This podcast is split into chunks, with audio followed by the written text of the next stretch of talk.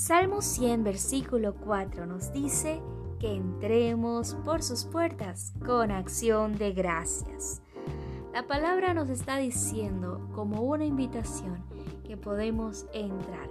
Pero ¿qué significa realmente esta palabra en la Biblia? Significa a que debemos coleccionar o juntar o traer.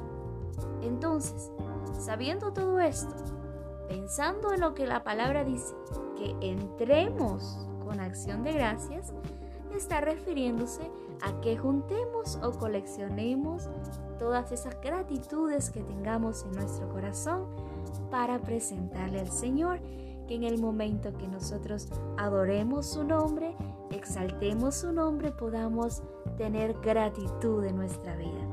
Yo no sé lo que el Señor ha hecho en tu vida, pero estoy muy segura que ha sido mucho y hay tanto por qué agradecerle al Señor. Junta todas esas cosas, analiza, medita, reflexiona y entra ante la presencia del Señor con actitud de gracias y con una acción de alabanza a su nombre. Recuerda, mi hermano, que el Señor se agrada de un corazón que le adora y alaba su nombre. No olvides, por favor, cuánto Él te ama. Te habló tu hermana y amiga en Cristo Jesús. Quédense Alexandra. Bendiciones mil para ti.